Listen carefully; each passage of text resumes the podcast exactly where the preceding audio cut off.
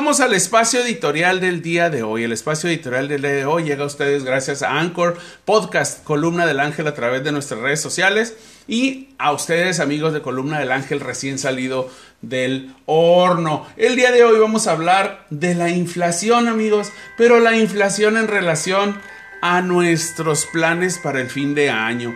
Ante el anuncio de que en diciembre se estarán eh, o estaremos llegando al 8% de inflación en México, como hace 21 años no se veía en el gobierno o en el país, las familias mexicanas debemos replantearnos el tema de los gastos para fin de año. Al igual que la pandemia, la inflación hoy debe lograr concientizar la verdadera intención de celebrar la Navidad. El motivo pues debe ser nada más y nada menos las reuniones de corte familiar. Contrario a lo que vemos, lo que vivimos, los que vivimos en Tijuana o en frontera, la apertura de las garitas eh, americanas a visitantes no esenciales han disparado los afanes de mercado y pues bueno, los, los eh, los que pasaron más de 80, 800 días sin cruzar, hoy publican por lo menos en su Facebook que pasaron y se compraron una hamburguesota del In Out cuando, cuando hace años pues el In Out solamente era para los que estaban más adentro de San Diego.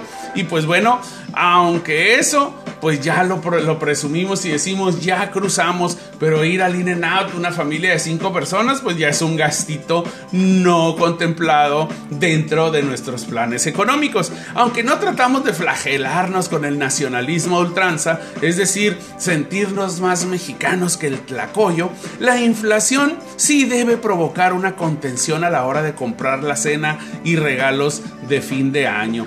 Que las cosas cuesten un 8% más caro representa que pues a la hora de ir y pagar, pues debes dejar fuera del carrito algunas cosas. A lo mejor en lugar de un galón de leche llevamos la mitad, o a lo mejor de la galleta o la sustitución de carne por el pollo, o a lo mejor pues tenemos que dejar los vicios, ¿verdad? El que fuma ya no fuma, o el que compraba una cajetilla de 20 hoy se compra una de 14, y el no se diga el que bebe cerveza, que esa debe ser sagrada, ¿verdad? Para muchos hogares mexicanos, pues finalmente organizar reuniones de traje.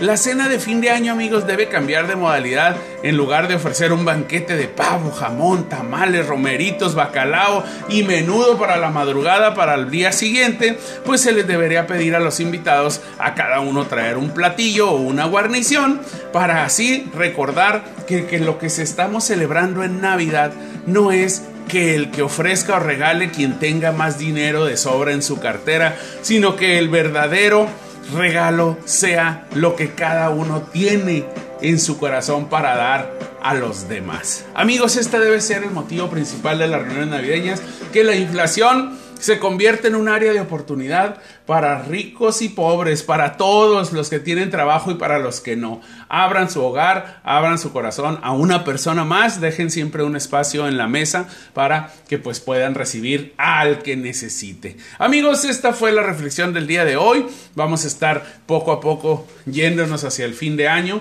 y pues bueno, nos vamos a un espacio musical.